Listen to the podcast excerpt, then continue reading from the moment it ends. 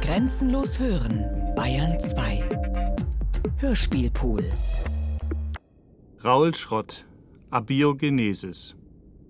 Wie biologisches Leben auf natürlichem Wege aus inorganischer Materie entstand. Radioaktivität erhitzt den Kern der Erde und hält damit auch ihre Oberfläche warm. Diese Hitze wird als infrarote Strahlung übertragen durch direkten Kontakt sowie mittels Konvektion, wenn eine flüssige Masse kühlere Zonen durchfließt. Letzteres Prinzip ist hauptverantwortlich für die Plattentektonik, bei der heißeres Gestein aufschwimmt und kühleres, dichteres Gestein absinkt. So bilden sich große Konvektionszellen, mehrere tausend Kilometer breit und hunderte von Kilometern tief, die sich binnen mehrerer hundert Millionen Jahre einmal vollständig umwälzen. In der Frühzeit der Erde, dem Hadaikum, muss die Mantelkonvektion unter der Basaltkruste der Erde ein chaotisch verwirbeltes Mischmasch gewesen sein. Hier und dort schmelzen von weniger dichtem Granit, die in pulsierenden Eruptionen und Strömen zur Oberfläche steigen, um sich anzusammeln und den kälteren, dichteren Basalt zu verdrängen, der in isolierten Bruchstücken wieder im glutflüssigen Inneren untergeht. Mit dem Archaikum beginnt diese vertikale Konvektion immer horizontaler zu werden. Kleinere ozeanische Konvektionszellen vereinigen sich und sinken, sicherlich befördert durch die Einschläge des letzten schweren Bombardements, an immer einheitlicheren Stellen ab. Es bilden sich Subduktionszonen, die das Fließband der Kontinentalbildung anwerfen, denn die absinkende Basaltkruste zieht nun am anderen Ende neue, zähe, heiße Kruste aus dem Mantel, die an der Oberfläche bald erstarrt. An der Subduktionszone wird der alte, kalte und durch den Ozean auch nasse Basalt wieder aufgeschmolzen. 20 bis 30 Prozent jedoch steigen als magmatischer Granit wieder auf, um, wie etwa rund um die Subduktionszonen im Pazifik, 1000 Kilometer lange Ketten grauer vulkanischer Inseln zu formen.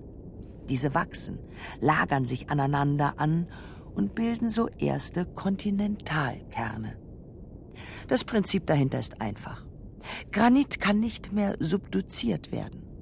Der dichtere Basalt sinkt leicht in den Mantel.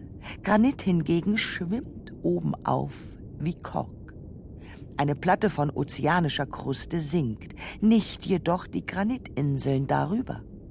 Es werden ihrer mehr und mehr, sie verdicken und verbreitern sich binnen vieler Jahrzehntmillionen zu Protokontinenten, diese wiederum zu Kontinenten, ähnlich wie die Chondriten des Sonnensystems zu Planetesimalen und diese wiederum zu Planeten verschmolzen sind.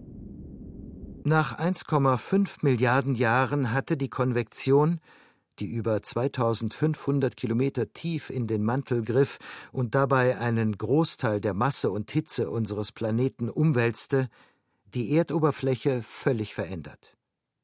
Statt schwarzem Basalt erstreckten sich nun granitische Landmassen, weißgrau von Quarz und Feldspat. Scharfgratige Hügel und tief eingeschnittene Täler bestimmten das Bild. Küstenlinien, die den heutigen in der Arktis gleichen. Eine ebenso rapide wie dank der damaligen Atmosphäre überaus ätzende Erosion schwemmte eine Vielzahl von Mineralen und Salzen in den Ozean. Diese nunmehr im Wasser gelösten chemischen Elemente reagierten mit den bereits entstandenen Lebensformen. Neue Minerale bildeten sich, wie auch die frühen Lebensformen diese chemischen Stoffe in ihre Zellen einbauten, sich mit Schalen und Gehäusen umkleideten und später Skelette bildeten. Für die Entstehung der Biosphäre war die Plattentektonik jedoch auch auf andere Weise einflussreich. Denn indem sie für eine kontinuierliche Abgabe von Wärme sorgte, hielt sie die Oberflächentemperatur konstant. Wurde dieser Zyklus unterbrochen, etwa sobald sich die Kontinente zu übergroßen Landmassen zusammenballten und dabei die Konvektionsleistungen der Meeresströmungen unterbanden, staute sich im Mantel die Hitze. Dies führte nicht nur zu großen Zonen mit extremen Kontinentalklimata, lebenshemmenden Vereisungen und Wüstenbildungen, sondern in Folge auch zu großflächigen Eruptionen, die man, wie die riesigen Lavafelder des sibirischen Trapp im Perm etwa, mehrfach für Massensterben im Laufe der Evolutionsgeschichte verantwortlich macht. Trotz ihres im bislang analysierten Universum unvergleichlichen Mineralreichtums wird die Erdkruste zu 90 Prozent von vier chemischen Elementen dominiert: Eisen, Magnesium, Silizium und Sauerstoff. Der Ozean besteht dazu hauptsächlich aus einem fünften, Wasserstoff. Darin spiegeln sich einerseits die Mengen wider, in denen Sterne einzelne Elemente synthetisiert haben, andererseits der Verlust von gasförmigen und instabilen Elementen bei der Entstehung eines Festkörperplaneten wie der Erde. Die Mengenverteilung hat auch Auswirkungen auf die chemische Struktur des Lebens. 98 Prozent der Elemente unseres Körpers bestehen aus Wasserstoff, Sauerstoff und Kohlenstoffatomen. Sie machen 93 Prozent unseres Körpergewichts aus. Die drei nächsthäufigsten Elemente sind Stickstoff, Schwefel und Phosphor. 99 von 100 aller organischen Moleküle werden aus diesen sechs Elementen H, O, C, N, P und S gebildet. Damit weist Leben eine fundamental andere chemische Zusammensetzung als Fels und Metall auf. Der Mensch ist also kein repräsentatives Fragment der Erdkruste, auch wenn eine klare Abhängigkeit davon besteht. Von einer kosmischen Perspektive aus gesehen ist die Dominanz von H, C, O, N, P und S nicht überraschend. Gehen wir eine chemische Periodentafel durch. H stellt das weitaus häufigste Element im Universum dar und ist auch für das Leben zentral. Helium und die anderen Edelgase hingegen sind chemisch nicht reaktiv und nehmen deshalb keinen Anteil an den Metabolismen des Lebens. Lithium, Beryllium und Bohr wiederum bildeten sich beim Big Bang nur in kleinen Mengen. Sie spielen bei der Chemie des Lebens nur eine geringe Rolle. C und O dagegen sind die bei der Nukleosynthese der Sonnen am zweit- und am dritthäufigsten gebildeten Elemente mit N in ihrer Mitte. Fluor und Natrium hinwieder weisen eine ungerade Elektronenzahl auf, sind deshalb äußerst reaktiv und als chemische Bausteine des Lebens zu unbeständig. Neon dagegen ist ein Edelgas. Mg, Al und Si wurden von der Nukleosynthese in großer Menge produziert, sind jedoch an Gesteine gebunden. Phosphor aber, obwohl er in der Periodentafel neben Si und unter N sitzt, wird nur in sehr geringer Menge gebildet. Für die Chemie des Lebens ist P so wichtig, wie sein Vorkommen beschränkt ist. Adenosintriphosphat, das für die energetischen Prozesse des Lebens zentrale Molekül ATP, besteht aus drei Phosphor, aber 43 Kohlenstoff-, Wasserstoff- und Stickstoffatomen. Schwefel ist das sechsthäufigste Element des Lebens und wird von Sternen in großen Mengen gebildet. Die Häufigkeit seines Vorkommens wird jedoch durch seine Kombination mit Eisen und seine Einbindung in den Erdkern beschränkt. Alle schwereren Elemente als Eisen sind entweder aufgrund ihrer ungeraden Ordnungszahl äußerst reaktiv, Edelgase, Silikat oder eisenliebend.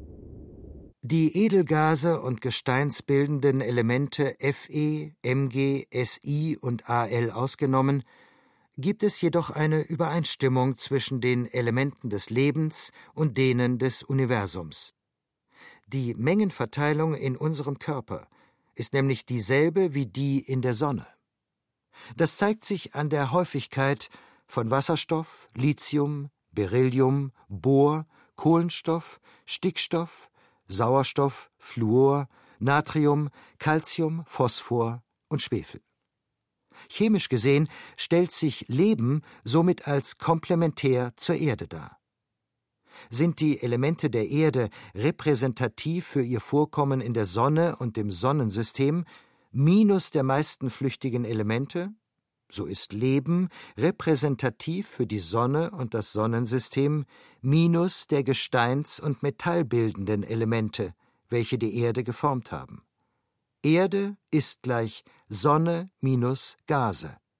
Leben ist gleich Sonne minus Erde.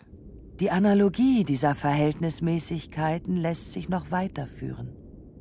So wie seltenere Elemente, H2O oder CO2 beispielsweise, auf Planeten eine wichtige Rolle spielen, nehmen seltenere Elemente wie Eisen, Calcium und Zink bei Lebensformen ebenfalls eine wichtige Rolle ein. Knochen benötigen Calcium, Hämoglobin sowie die Hälfte aller Enzyme auch Metallatome. Die chemische Zusammensetzung des Lebens ist also auch darin als planetarisch anzusehen.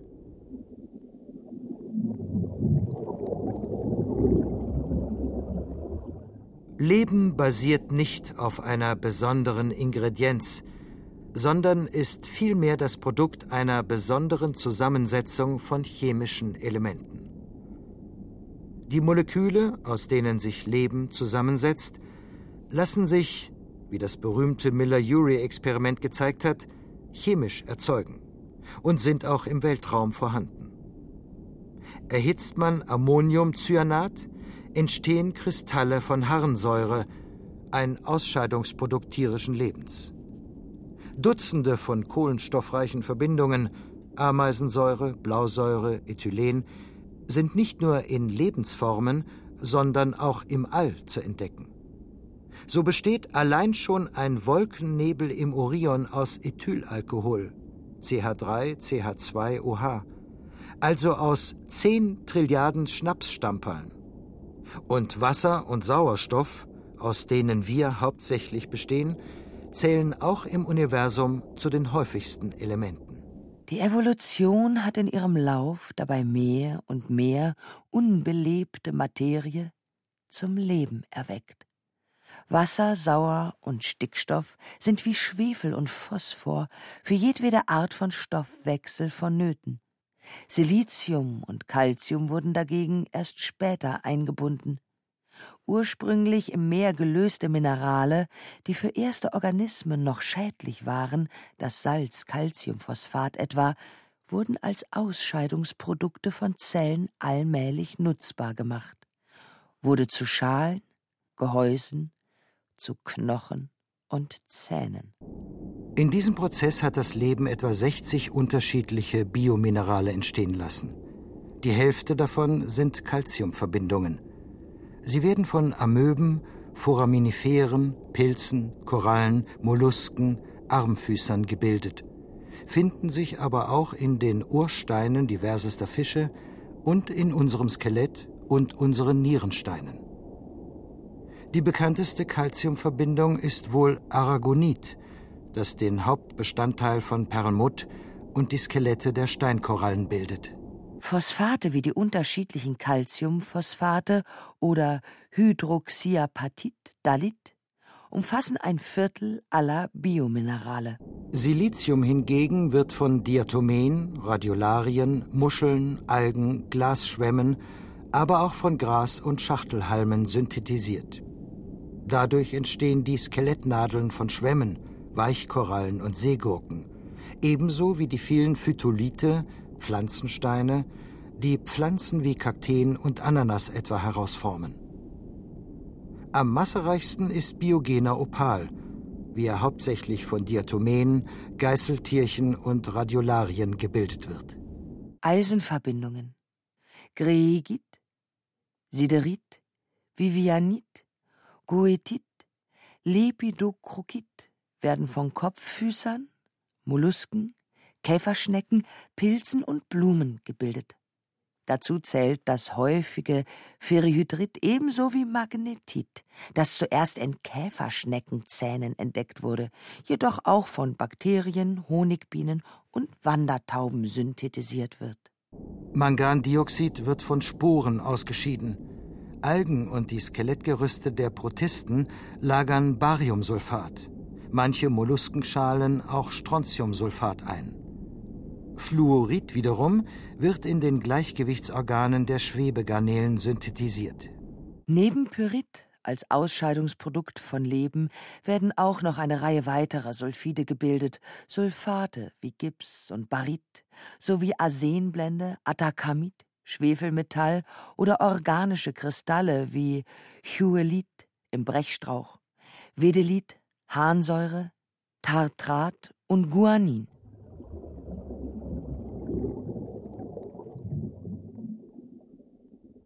Wie biologisches Leben auf natürlichem Wege aus inorganischer Materie entstand, Abiogenesis, darüber gibt es viele Theorien.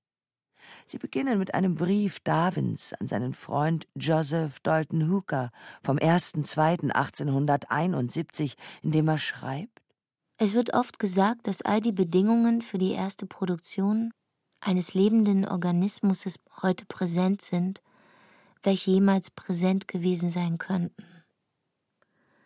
Doch wenn, oh welch großes Wenn, wir uns vorstellen könnten, dass in irgendeinem kleinen warmen Teich mit allen Arten von Ammoniak und Phosphorsalzen Licht, Hitze, Elektrizität und Kum vorhanden wären, dass sich eine Proteinverbindung chemisch bildete. Reaktionsfreudig genug, um noch komplexeren Veränderungen unterworfen zu werden, so würde heutzutage eine solche Materie sofort verschlungen oder absorbiert, was damals jedoch noch nicht der Fall war, bevor es lebendige Kreaturen gab.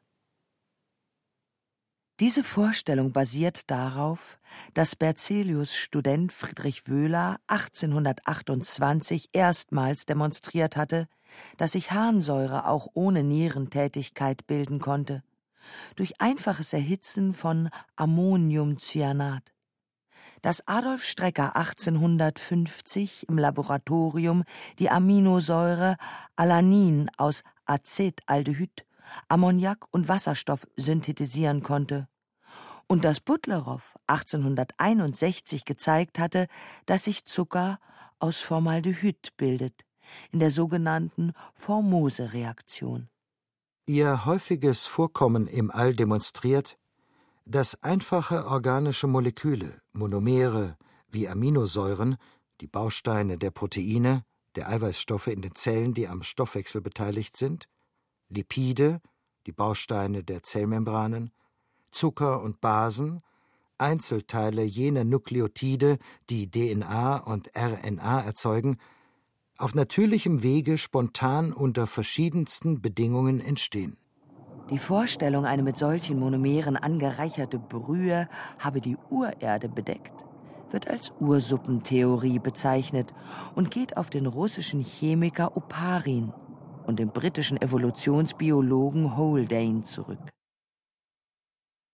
Im Laboratorium hergestellt wurde sie erstmals im berühmten Hury-Miller-Experiment von 1953. Darin wurde versucht, eine hypothetische frühe Erdatmosphäre von Wasserstoff H2, Methan CH4 und Ammoniak NH3 nebst elektrischen Funken als Blitze und Dampf für den heißen Ozean zu simulieren. Heute betrachtet man das nicht mehr ganz so optimistisch. Erstens nimmt man mittlerweile an, dass die frühe Atmosphäre weniger reaktionsfreudig war und aus N2 und CO2 bestand, ohne Methan und Ammoniak. Zweitens lassen sich unter diesen Bedingungen keine Polymere wie RNA formen. Und drittens würden sie unter Einfluss von Elektrizität und UV-Strahlung wieder zerfallen und sich im Wasser auflösen. Weiterhin ein Rätsel ist auch, wo und wie sich diese Ursuppe sammeln konnte, um die organischen Moleküle entstehen zu lassen. In austrocknenden Gezeitenzonen, in Tonerden, durch Gefriertrocknung konzentriert oder in riesigen Ölteppichen. unbeantwortet auch die Frage nach der Energiequelle für die darin entstandenen organischen Makromoleküle, die ihre Weiterentwicklung anfeuerte. Die Inhalte der Ursuppe hatten ja bereits miteinander reagiert, befanden sich chemisch im Gleichgewicht, und die freigesetzte Energie etwa von Blitzen wäre viel zu intensiv und hätte das Leben sofort in CO2 verwandelt. Fermentation, die Zerlegung von Zucker in CO2 und Ethanol, kommt auch nicht in Frage, da nicht klar ist, woher der Zucker hätte kommen sollen. Daher werden unterschiedliche Ansätze diskutiert. So werden etwa für das Wo der Entstehung des Lebens Süßwassertümpel in einem vulkanischen Kontext favorisiert, da er die nötige Energie dafür böte. Darwins Tümpel als heiße Quelle, Schlammpfanne oder Geysir in Meeresnähe, so dass sich das Leben dann weiter ausbreiten konnte. Dafür spricht, dass Krustenformation, Erosion und Sedimentation schon vor etwa 4,35 Milliarden Jahren anhub und damit im Kontrast steht zu dem heißen und aggressiven Klima, das man sonst für die Frühzeit des Planeten annimmt. Dennoch war die Erdoberfläche aufgrund der auch nach den großen Bombardements sich fortsetzenden Kometen und Meteoriteneinschlägen, denen die Erde einen Gutteil ihres Wassers verdankt, kein für den Erhalt von Leben günstiger Ort. Überhängende Felsen haben solche Tümpel vielleicht vor UV-Strahlung geschützt. Vulkanisches Gestein hat Spalten und Poren geboten, wo sich organische Moleküle ansammeln und miteinander reagieren konnten. Dennoch ändert sich ein vulkanisches Umfeld laufend, bleibt aggressiv und heiß. Ein anderes Szenario bietet ein radioaktiver Strand. Der Mond war vor Milliarden Jahren statt der heutigen 60 Erdradien nur 50 wenn nicht sogar noch weniger von der Erde entfernt, und bewirkte weitaus größere Gezeiten in einem weit schnelleren Rhythmus. Das hatte eine Sortierung schwerer mineralischer Sande an der Flutlinie zur Folge. Eine Seife genannte Lagerstätte, in der sich mineralhaltige Körner sortiert, konzentriert und abgelagert haben. Ein bis acht Prozent Uranium hätten eventuell genügt, um in diesem Schwermetallsand nukleare Reaktionen aufrechtzuerhalten, die möglicherweise die Energie lieferten, um jene Moleküle im Wasser zu bilden, die Aminosäuren, aber auch Zucker entstehen lassen. Aus einer solchen Lagerstätte von Monazit, einem Erz, aus dem man heute seltene Erden wie Lantan gewinnt, hätten sich weitere essentielle Bausteine des Lebens lösen lassen Phosphate. Die Zwischenräume im Sand hätten dann ideale Bedingungen für die Reaktionen von Aminosäuren, Zuckern und Phosphaten gebildet. Auch die für die Zellmembranen nötigen Lipide konnten sich in der Brandungszone bilden. Ihre Moleküle bestehen aus einem wasserliebenden und einem wasserabstoßenden Ende, was dazu führt, dass sie sich von selbst organisieren zu Blasen, zunächst nur zu einschichtigen Mizellen. An der Wasseroberfläche reichern sie sich an, ein Ende in die Luft, das andere ins Wasser zeigend. Wellen spritzen einen Dunst solcher Mizellen dann in die Atmosphäre. Diese Aerosolpartikel, mikroskopisch kleine Tröpfchen voller organischer Moleküle, gelangen aber auch durch Verdunstung und Wind in die Luft. Die Bläschen sind stabil, können für Monate und gar Jahre schweben und die oberen Schichten der Atmosphäre erreichen, wo sie einer UV-Strahlung ausgesetzt sind, die die chemischen Reaktionen in diesen Tröpfchen weiter befördert. Damit wären Trillionen von Mikroexperimenten möglich, die schließlich die Entstehung von Leben zur Folge hätten gehabt haben können wobei diese Bläschen dann, wenn sie wieder auf dem Wasser landen, sich dort automatisch mit einer zweiten Schicht von Lipiden umgeben und damit jene Vesikel, zweischichtige Sphären bilden, aus denen die Zellmembranen bestehen. Leben baut auf Makromolekülen auf. Damit diese sich bilden können, muss sich organische Materie jedoch konzentrieren. Dazu gibt es die verschiedensten Ideen. Kristalle wie die Hydroxide, zwischen deren zwei Lagen Raum ist, um so Moleküle zu bilden. Vulkanische Minerale wie Zeolite, in deren Poren und Kanälen Moleküle reagieren können.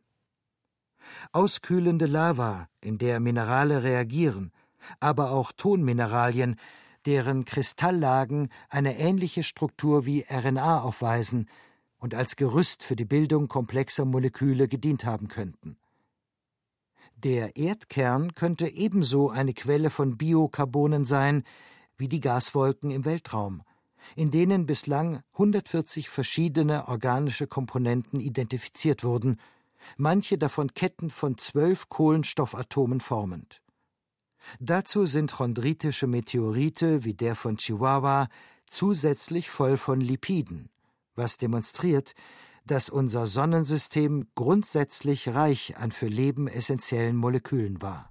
Andererseits führten Entdeckungen von Mikroben, die in Tiefen von bis zu fünf Kilometern in der Kruste leben und in Granit, Basalt und anderen bislang für unbewohnbar gehaltenen Mineralien gefunden wurden, zu der Annahme, dass fast die Hälfte der irdischen Biomasse unter der Erdoberfläche zu finden ist, insbesondere die Vertreter der Gattung Archaea, die ebenso alt, wenn nicht älter als die Bakterien sind.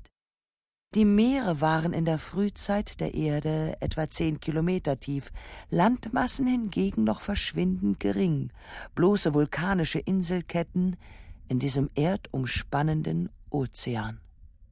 Der Meeresgrund bot dabei nicht nur Schutz vor den Katastrophen an der Oberfläche, sondern zudem ein sprudelndes Überangebot von Nährstoffen für sogenannte Chemolithoautotrope, sich selbst chemisch aus Gestein ernährenden Lebensformen. Es gibt diese sowohl bei den Archaebakterien wie bei den Eubakterien. Sie benutzen für ihre Energiegewinnung H2 und CO2. Archaebakterien bilden daraus Methan, Eubakterien daraus Acetat, Essigsäure. Beide sind keine Fermentierer. Sie benutzen statt der Umwandlung von Zucker einen fast universellen Mechanismus der Energiegewinnung, Chemie-Osmose. Darunter versteht man den Aufbau und die Nutzung von Ionengradienten zur Gewinnung chemisch nutzbarer Energie in der Form von ATP. Das Makromolekül Adenosin-Triphosphat bildet die Grundlage jedweder Form von Energiespeicherung im Stoffwechsel. Es wird permanent vom Menschen produziert. So stellt sein Körper täglich mehr als die Hälfte des eigenen Gewichts davon her. Von Augenblick zu Augenblick aber besitzt er nur etwa 250 Gramm davon, was etwa der Energiemenge einer AA-Batterie entspricht. ATP gibt seine höchst reaktionsfreudige Gruppe von drei Phosphoratomen weiter an andere Moleküle, die dadurch ihrerseits aktiviert werden. Sobald ein Molekül diese Reaktivität erlangt hat, gibt es sie wiederum an das nächste weiter. Dies treibt den nach seinem Entdecker benannten Krebszyklus an. Er stellt die einfachste Form von Metabolismus dar, ein geschlossener Kreislauf von Reaktionen, der Schritt für Schritt Moleküle halbiert, um dadurch Energie freizusetzen. Er kann sich jedoch, das ist für die Entstehung von Leben entscheidend, in die umgekehrte Richtung drehen, wobei außen verfügbare Energie Schritt für Schritt immer komplexere organische Moleküle entstehen lässt. So gewinnen Zellen Energie in Form von ATP, in die sie sonst investieren müssten. Bei dieser Acetyl-CoA-Weg genannten Form der Fixierung von CO2 lassen Acetyl-CoA, ein Essigsäurerest, der als Enzym fungiert, und CO2 das sogenannte Pyruvat entstehen. Brennstraubensäure, wie sie nach der trockenen Destillation von Weinsäure anfällt. Pyr ist gleich Feuer, Uva ist gleich Traube. Pyruvat und CO2 bilden sodann Oxaloacetat, Oxalessigsäure, wie sie sich in Pflanzen anreichert. Oxaloacetat und H2 darauf Malat, Apfelsäure in unreifen Früchten. Malat und H2O wiederum Fumarat benannt nach dem gemeinen Erdrauch einer Pflanze, die viel von dieser Säure enthält. Fumarat und H2 lässt Succinat Bernsteinsäure entstehen. Nach fünf weiteren Reaktionen mit H2 und CO2 und H2O erhält man Citrat, Zitronensäure. Diese wird ebenfalls gespalten, wobei der Zyklus wieder mit Acetyl-CoA und Pyruvat beginnt. Es ist ein Kreislauf, der sich so verdoppelt und sich dadurch selbst aufrecht erhält. In modernen Zellen wird dieser Zyklus durch komplexe Enzyme in Gang gehalten, die es in der präbiotischen Ära nicht gab. Dort wurde ihre Funktion von verschiedenen Mineralen übernommen, die Katalysatoren der einzelnen Reaktionen waren. Die Energie dafür lieferte das H2, wie es durch die Reaktion von Wasser mit dem im Erdmantel angereicherten Olivin entsteht, und CO2, wie es im Meerwasser gelöst ist. Zudem haben Experimente gezeigt, dass eine Reaktion von Pyruvat mit Wasser unter hohem Druck, wie er am Meeresgrund herrscht, zur Bildung von Lipiden führen kann, so dass sich nicht nur ein elementarer Metabolismus, sondern auch erste Zellmembranen gebildet haben könnten. Von Belang ist dies bei Hydrothermalsystemen, wie sie direkt über den Spreizungszonen an mittelozeanischen Rücken liegen. Dort, wo Kontinente auseinanderdriften, liegen in ein bis drei Kilometer Tiefe Magmakammern. Durch Risse zirkuliert Meereswasser in der Erdkruste, fließt dorthin ab, wird dort erhitzt und verändert sich chemisch. In schwarzen Rauchern steigt es mit 800 bis 1200 Grad auf, sehr sauer, pH 2 bis 3, und größere Mengen gelöster Gase mit sich führend, H2, CO2, H2S sowie Methan, welche die Lebensgrundlage von extremophilen Bakterien bilden. Der Temperaturrekord für mikrobielles Wachstum liegt bei 121 Grad Celsius. Ein zweiter Typ von Hydrothermalquellen liegt am Rand der Spreizungszone. Er wurde im Jahre 2000 im Atlantis-Massiv entdeckt, in 750 Metern Tiefe und Lost City getauft. Das aufsteigende Wasser, wie wohl in der Erdkruste zirkulierend, kommt dort nicht mit der Magmakammer in Kontakt. Es wird nur auf etwa 150 bis 200 Grad Celsius erhitzt und tritt dann im Meer mit einer Temperatur von 40 bis 90 Grad Celsius aus. Weil es durch Gestein geflossen ist, das sehr viel Mg2 plus und Fe2 plus, aber wenig Kieselsäure enthält, ist es sehr alkalisch, pH 9 bis 11. Es enthält sehr viel H2, CH4 sowie andere kurzkettige Kohlenstoffe, jedoch so gut wie kein CO2. Wie bei den schwarzen Rauchern lagern sich die darin enthaltenen Minerale dann zu Schloten ab, ganzen Feldern von bis zu 60 Metern hohen, porösen Kaminen. Die Gase, welche die Schlote an das sie umgebende Meerwasser abgeben, sind Produkte der Umwandlung von Olivin zu Serpentin, die unter hohem Druck vor sich geht, angeregt durch Wasser. Der Löwenanteil der ozeanischen Kruste besteht aus Olivin. Mg 1.8, Fe 0.2, SiO4. Das darin enthaltene Fe2 wird durch Wasser zu Fe3 oxidiert, das dabei zum Bestandteil von Magnetit Fe3O4 wird. Ein Teil des Sauerstoffs bleibt im Gestein als Eisenoxid zurück und die vom Fe2 spendierten Elektronen verlassen das Gestein als H2. Neben Wasserstoffgas werden durch die geochemischen Prozesse der Serpentinisierung aber auch Methan und Schwefelwasserstoff freigesetzt. Da das Volumen aller Ozeane etwa alle 100.000 Jahre einmal durch Hydrothermalsysteme zirkuliert und das im Olivin enthaltene Fe2 in fast unerschöpflicher Menge zur Verfügung steht, existiert damit seit Urzeiten eine Energiequelle, die neben dem freigesetzten Wasserstoffgas das im Meerwasser gelöste Kohlendioxid zur Chemieosmose zur Verfügung stellt. Leben, geologisch betrachtet, verortet sich demnach in der Reaktion von der Lithosphäre mit der Atmosphäre, die einen kleinen, aber immer wieder erneuerten Vorrat an organischen Molekülen entstehen lässt. Eine CO2-Fixierung steht am Anfang aller Ökosysteme. Das Leben besteht aus reduzierten Kohlenstoffverbindungen, die letztlich alle aus CO2 stammen. Heute gibt es nur zwei Gruppen, die CO2 in den globalen biologischen Kohlenstoffkreislauf einbringen: photoautotrophe und chemoautotrophe Organismen. Erstere nutzen die Energie des Sonnenlichts, um CO2 zu fixieren. Letztere rein chemische Energie, beispielsweise in der Form von H2. Beide bilden die Basis für jede Form des Lebens, die wir kennen.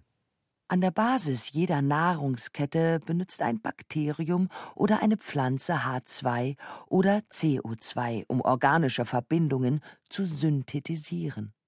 Einige holen sich H2-Atome aus Molekülen wie Schwefelwasserstoff, H2S, andere zerlegen H2O während der Photosynthese. Alle anderen Lebensformen konsumieren jene Zellen, die H2 und CO2 kombinieren.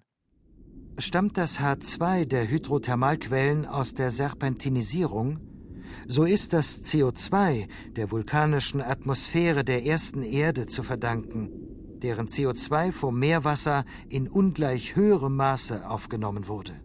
Aus der Erdkruste aufsteigendes H2 hat dabei eine große Neigung, sich wieder in H2O zu verwandeln eine Reaktion, die ein Sauerstoffatom aus dem CO2-Molekül entfernt und dabei Essigsäure und Methan produzieren kann, als Vorläufer komplexerer organischer Moleküle.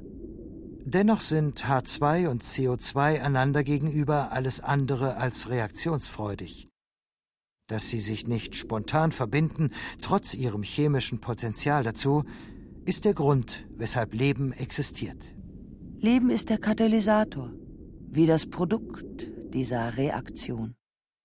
Oder in den Worten Albert St. Georgis, dem Mitentdecker des Krebszyklus, Leben ist nichts als Elektron, das einen Ruheplatz sucht.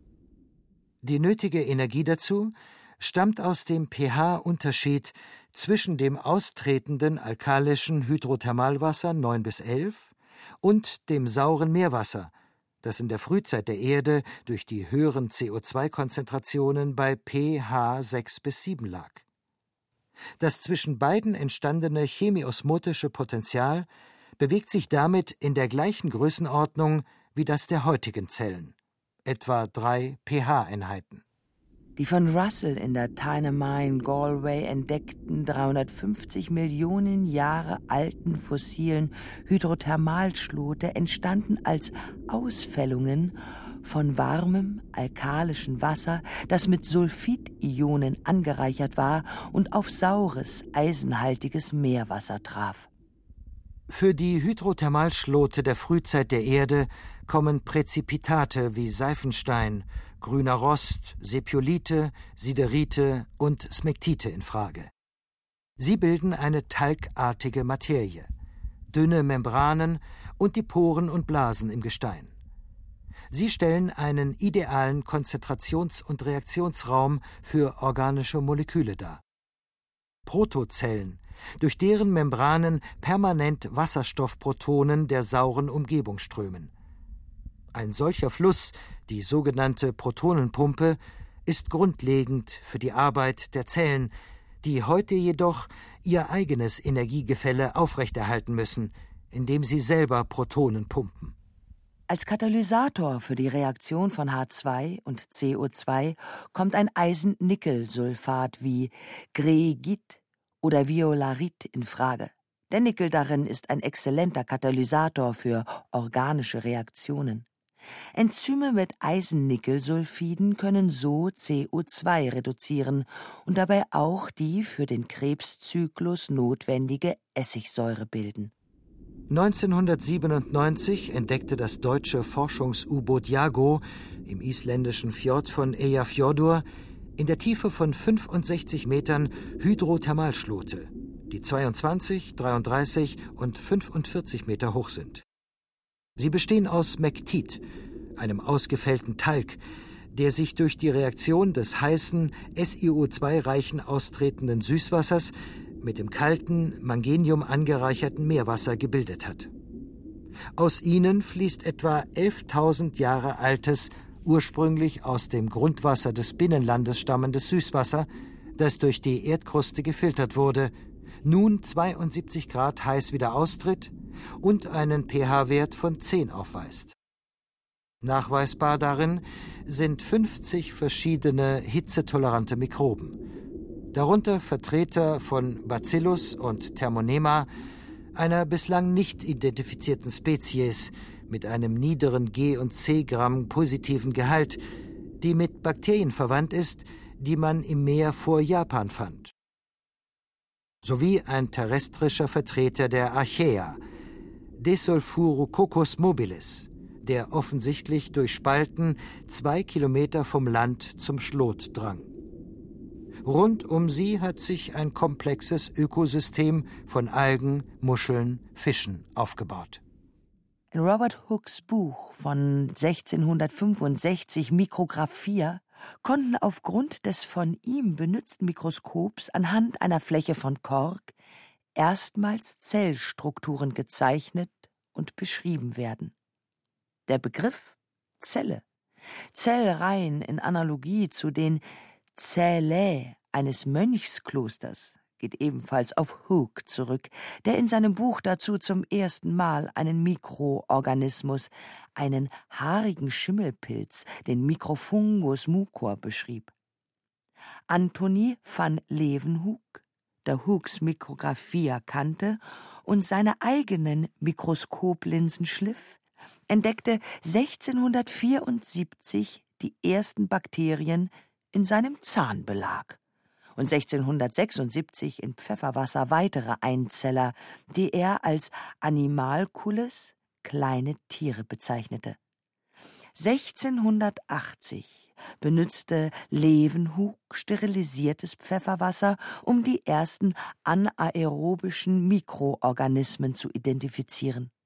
Ein Versuch, der das berühmte Experiment Pasteurs von 1862 vorwegnahm.